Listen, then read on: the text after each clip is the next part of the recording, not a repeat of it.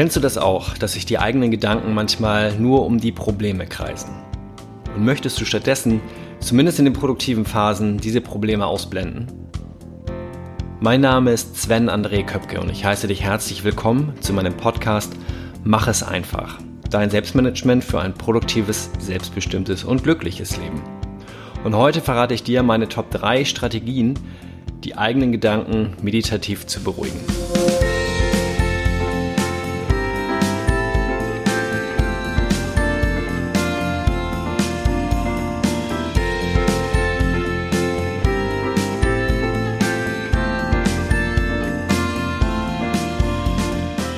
Heute hörst du Folge 44 meines Podcasts und ich sage dir herzlichen Dank, dass du mit dabei bist. Ähm, bevor es gleich ganz andere Tipps gibt, habe ich noch eine Frage an dich. Hat dir die letzte Folge geholfen? Dort konntest du mit der Ausschlussmethode dich von To-Dos und Projekten trennen.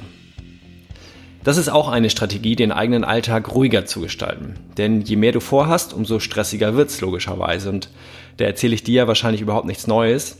Keine Sorge, du bist damit nicht allein. Auch ich kenne das allzu gut. Also bevor wir gleich das heutige Thema angehen, wenn du erstmal deine Produktivitätslisten ausmisten willst, dann hör gern nochmal in Folge 43 rein.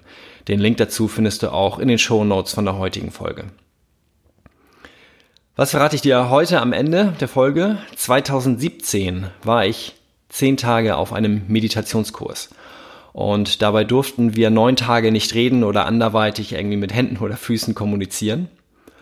Und was ich daher von meinem Zimmernachbarn, also meinem Roommate, mit dem ich mir den Raum geteilt habe, erst am letzten Tag erfahren habe, was mir jedoch sofort aufgefallen wäre, wenn wir hätten reden dürfen, das verrate ich dir heute am Ende der Folge. Ja, ich möchte dir heute nicht nur Meditation im klassischen Sinne näher bringen, ähm, so wie sich das viele Menschen vorstellen. Du sitzt auf dem Boden oder an einem Kissen, schließt die Augen und wirkst, als wärst du nicht von dieser Welt. So habe ich mir das zumindest früher mal vorgestellt. Doch da hat sich ja nicht nur mein Bild geändert, sondern auch meine Erfahrungen über die letzten Jahre. Und was hat das Ganze mit Selbstmanagement zu tun? Ich glaube, es ist sehr, sehr wichtig, die Gedanken zu beruhigen, denn es hilft dir einfach mal innezuhalten und auch auf sich selbst und seine innere Stimme zu hören. Und wir verstricken uns allzu oft und allzu gern in diesen stressigen Alltagsanforderungen und bekommen gar nicht richtig mit, dass wir fremdbestimmt und unglücklich sind, sondern hetzen einfach nur ja, dem ganzen Alltag hinterher.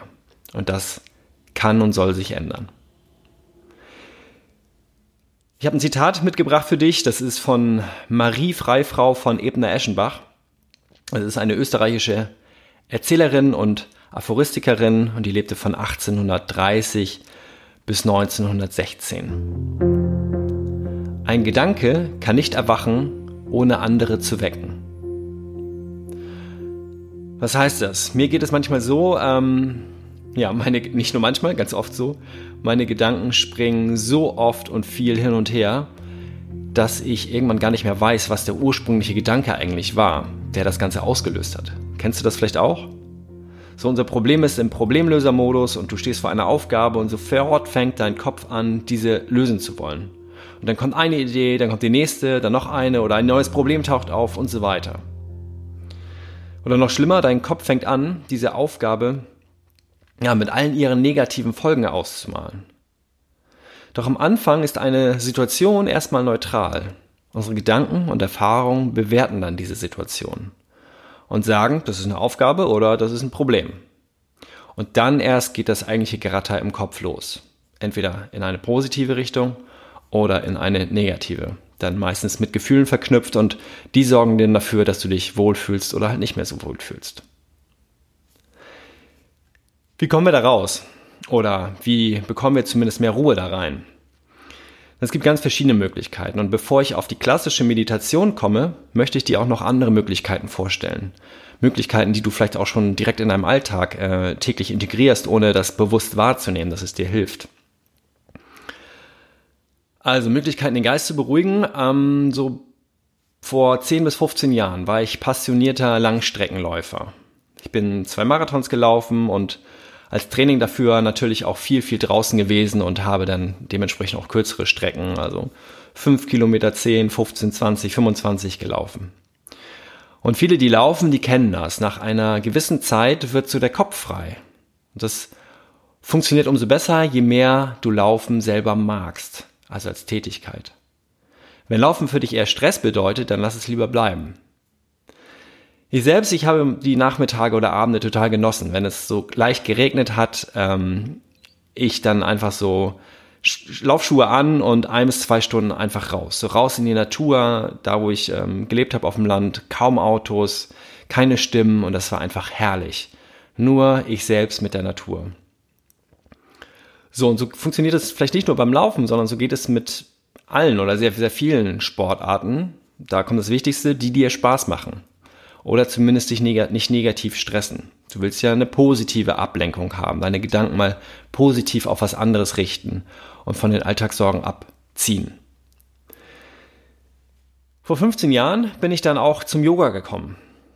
Und erstmal war für mich Yoga, sollte so ein Ausgleich zum Laufen sein und deswegen standen für mich erstmal diese körperlichen Übungen, die sogenannten Asanas, im Mittelpunkt. Ja, wo ich mich dann also auch sehr auf den Körper konzentriere, auf die Körperform, auf die Körperspannung, auf die Bewegung ähm, und dadurch auch den Fokus halt von den Alltagssorgen einfach auf den Körper richte.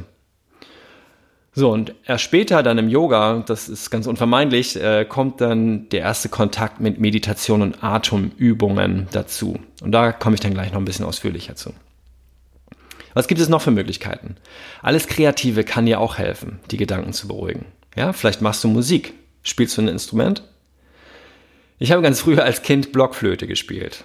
Ich weiß nicht, ob das heute auch immer noch so ist, aber früher haben das, mussten das ganz, ganz viele Kinder machen. Ähm, weil die Eltern das gesagt haben, ja komm, und der spielt auch mit und die spielt auch mit.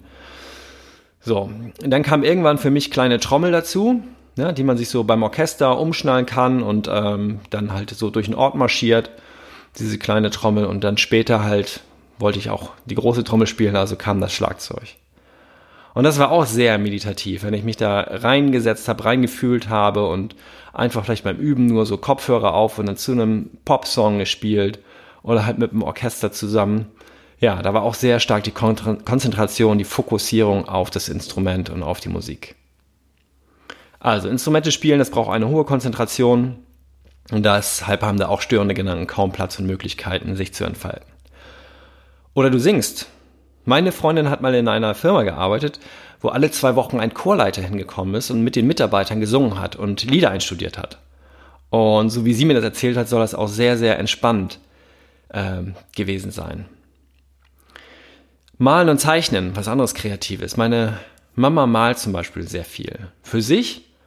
Und ja, mittlerweile macht sie das so viel und so regelmäßig und wird auch immer besser, dass sie schon ihre ersten eigenen Bilder verkauft. Und ich habe zum Beispiel ihr ein sehr, sehr schönes abgekauft. Ich weiß, viele denken jetzt vielleicht, hä, wieso kaufst du das von deiner Mutter? Warum schenkt sie das nicht? Nee, es war mir einfach wichtig, dafür auch ähm, eine Gegenleistung sozusagen zu geben. Und ähm, weil ich das, weil es mir halt was wert war, denn das war ähm, oder ist ein Bild von einem schneebedeckten Haus und das hat meiner Freundin äh, sehr gut gefallen und deswegen habe ich das meiner Mama abgekauft und es dann meiner Freundin geschenkt. Was anderes wäre noch zum Beispiel Basteln, ja, Modellbau oder einfach Freestyle im Werkkeller. Ich habe früher das ganz oft gemacht. So mein Werk, der Werkkeller von meinem Papa, genau, mein Werkkeller, der war dann irgendwann gefühlt so mein äh, Werkkeller, weil ich den komplett in Beschlag genommen habe. Ähm, und ich hatte zum Beispiel so einen Fahrradanhänger, weil ich früher in der Schulzeit äh, Zeitung ausgetragen habe und das Ding hatte hinten nur Reflektoren und ich war ja auch immer ne, vor der Schule noch unterwegs. Da war es fast das ganze Jahr stockfinster, außer vielleicht im Hochsommer. Ähm, dann habe ich mir da selbst eine Beleuchtung angebaut, damit ich, ja, wie gesagt, auch noch äh, gesehen werde. Und auch da konnte ich mich wirklich komplett reinknien, reinziehen und habe alles um mich herum vergessen. Was anderes Kreatives ist vielleicht das Schreiben von Geschichten oder Gedichten. Was kann dir noch helfen? Die bewusste gedankliche Ablenkung. Also, ob du nun wenn du nicht selber Geschichten schreibst, du diese Geschichten liest. Oder du Sudoku-Rätsel löst oder Kreuzworträtsel, wie meine Oma ganz früher. Das bildet auf der einen Seite und schärft den Fokus. So, und das alles, alles kann eine meditative, also gedankenberuhigende oder fokussierende Wirkung haben. Und das ist auch alles super und sehr viel besser als gar nichts. Vielleicht nimmst du einfach mal bewusst wahr, was du da vielleicht von schon in deinem Alltag integriert hast. Und für viele und auch für mich ist das ähm, einfach ein Einstieg, wo sie dann merken, wow, das beruhigt mich total oder das hilft mir, mich zu fokussieren. Ähm, und dann ist es natürlich gut, wenn du das machen kannst. Und wenn du das auch zu den Zeiten machen kannst, wo du das am dringendsten brauchst. So. Doch es gibt einen Nachteil dabei. Du kannst es nicht immer und überall machen. Entweder brauchst du Hilfsmittel, wie jetzt beim Musizieren ein Instrument oder ein Werkzeug oder Bücher. Oder wenn du zum Beispiel laut singst, ähm, fühlen sich vielleicht andere gestört, wenn du das überall machst. Ja, kommt natürlich ganz drauf an, wo du bist. Und vor allen Dingen wahrscheinlich auch, wie gut du singst. Also du bist auch hier irgendwie räumlich und zeitlich teils eingeschränkt. Und daher komme ich jetzt zum Punkt der Meditation im klassischen Sinne. Und viele Formen und Arten der Meditation machen es so oder anders. Ähm, du konzentrierst dich auf das, was da ist. Nämlich auf deine Körperempfindung und was spürst du so gerade in diesem Moment, in welchem Körperteil und scannst sozusagen vielleicht einmal deinen ganzen Körper durch. Startest unten bei deinen Füßen, ähm, über die Beine, Becken, Oberkörper, dann hoch bis zum Kopf. Oder neben den Körperempfindungen gibt es halt auch den Fokus auf die eigene Atmung. Wo spürst du deinen Atem? In der Nase, beim Ein- und Ausatmen, im Rachen, wo es in die Luftröhre übergeht, ist Brustkorb. Ja, wenn der, die Lunge sich ausdehnt, dann dehnt sich auch der Brustkorb aus. Spürst du das da sehr stark oder vielleicht auch im Bauch? Und auch das Zwerchfell, was sozusagen ja, die Trennung ist zwischen Brustkorb und Bauchraum, ähm, sich nach unten hin ausdehnt, um halt Platz zu machen für die Luft und deswegen auch die Organe unten im Bauchraum so ein bisschen wegdrückt. Und deswegen dehnt sich auch im Idealfall der Bauch aus, wenn wir den nicht zu sehr festhalten, was in der heutigen Zeit sehr oft der Fall ist. Und vielleicht spürst du es sogar leicht am Rücken. Durch diese Ausdehnung des Brustkorbs dehnt sich auch der Rücken leicht auseinander. Also es geht erstmal nur ums Spüren. Und im Idealfall nimmst du die Dinge einfach nur wahr, ohne sie zu ändern. Das gelingt mir auch immer nicht. Ja? Also ich finde es teilweise sehr, sehr schwer. Also mich nicht zu bewegen, wenn ich merke, dass ich an einigen Stellen verspannt bin ähm, oder den Atem nicht zu kontrollieren, also nicht bewusst einzuatmen oder auszuatmen, sondern einfach nur fließen zu lassen. Doch da ist es so wie mit dem Laufen. Da ist es so wie mit dem Malen, mit dem Instrument, Instrumente spielen, also mit dem Musizieren. Stück für Stück wird es jeden Tag etwas leichter.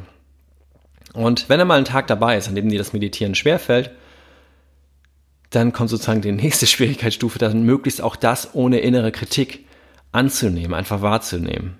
Und da hilft auch einfach nur Übung. Ich habe mich früher sehr oft verurteilt, wenn das irgendwie, ja, wenn ich meine Gedanken nicht beruhigen konnte in der Meditation. Ähm, wenn im Hinterkopf schon sozusagen die Uhr runtergerattert ist, wenn die Meditation vorbei ist. Ich lasse mich dann immer so von so einem Gong quasi wieder wecken. Ähm, und ich denke so, boah, jetzt habe ich schon so viel Zeit jetzt hier gesessen und irgendwie ist mein Geist immer noch nicht ruhig äh, und gleich ist die Zeit um und das hat überhaupt nichts gebracht. Doch, es bringt was, wenn du anerkennst, dass es okay ist, dass es auch solche Tage gibt.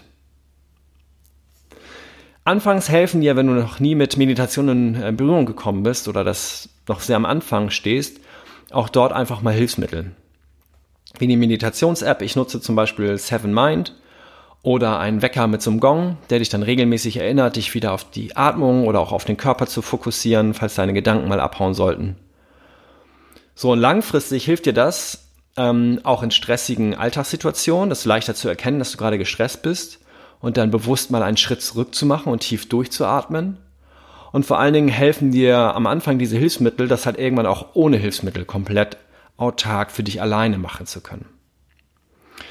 So, und mir geht es so, gerade Meditation und Yoga haben in den letzten Jahren so, so sehr geholfen. Geholfen, bewusster zu leben. Geholfen, mehr Ruhe in meinen Alltag zu bekommen. Gerade in stressigen Zeiten, die ich auch immer mal wieder erlebe. Also auch gerade so wie in diesem Augenblick. Ähm, ich mache gerade noch sehr viel neben meinem Job.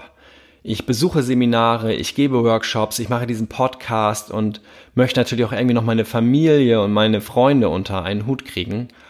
Und ähm, ja, das ist in diesem Augenblick zwar stressig, doch ich kann mir vorstellen, ohne diese Erfahrung aus dem Yoga, aus der Meditation, vom Laufen, dann wäre es im Augenblick noch sehr, sehr viel stressiger und ich wüsste gar nicht, ja, vielleicht würde ich das alles gar nicht hinkriegen und würde Dinge hinten überfallen lassen oder ja, wäre einfach noch äh, intensiver in meiner äh, inneren Krise drin. Kommen wir zu meinem Tipp für dich. Wie ist es bei dir? Welche Erfahrungen hast du bereits gesammelt? Gibt es meditative Hobbys oder Aktivitäten, die du schon machst? Sport. Ist es aber also Sport, der dir Spaß macht. Was Kreatives. Sondern erkenne das einmal bewusst an und sei stolz auf dich. Finde es einfach gut, dass du schon was machst für dich, auch wenn du es bisher vielleicht gar nicht so als äh, beruhigend wahrgenommen hast. So, und vielleicht erkennst du auch, aber mh, hm, irgendwie gibt es noch Dinge, die mir da fehlen oder ich möchte gern weitergehen. Das ist die Frage, hast du schon mal Meditationserfahrung gesammelt und würdest du das für dich mal ausprobieren wollen? Das ist nicht für jeden. Ich sage mal alle, ja, das kann jeder, aber es gibt halt auch eine innere Sperre. Und wenn du dich dagegen sperrst, dann lass es bitte bleiben, weil dann sorgt es nur dafür, dass du mehr Stress hast, genauso wie ein Sport, der dir nicht gefällt. Ähm, dann lass es bitte. Wenn du hingegen sagst, doch, mh, ja, ich will zumindest mal ausprobieren, dann lass dich doch einfach mal für ein paar Sekunden darauf ein. Ich biete dir jetzt keine klassische Meditation an, die wird einen Tick länger dauern, sondern ich würde gerne eine Atemübung machen, die aber auch meditativen Charakter hat. Ähm, und das funktioniert nämlich gerade eher, auch wenn du jetzt nämlich gerade nicht in einer unterstützenden Meditationshaltung bist, also vielleicht nicht gerade zu Hause in Ruhe bist, sondern äh, du gerade unterwegs bist und auch vielleicht auch noch gar keine oder kaum Meditationserfahrung hast.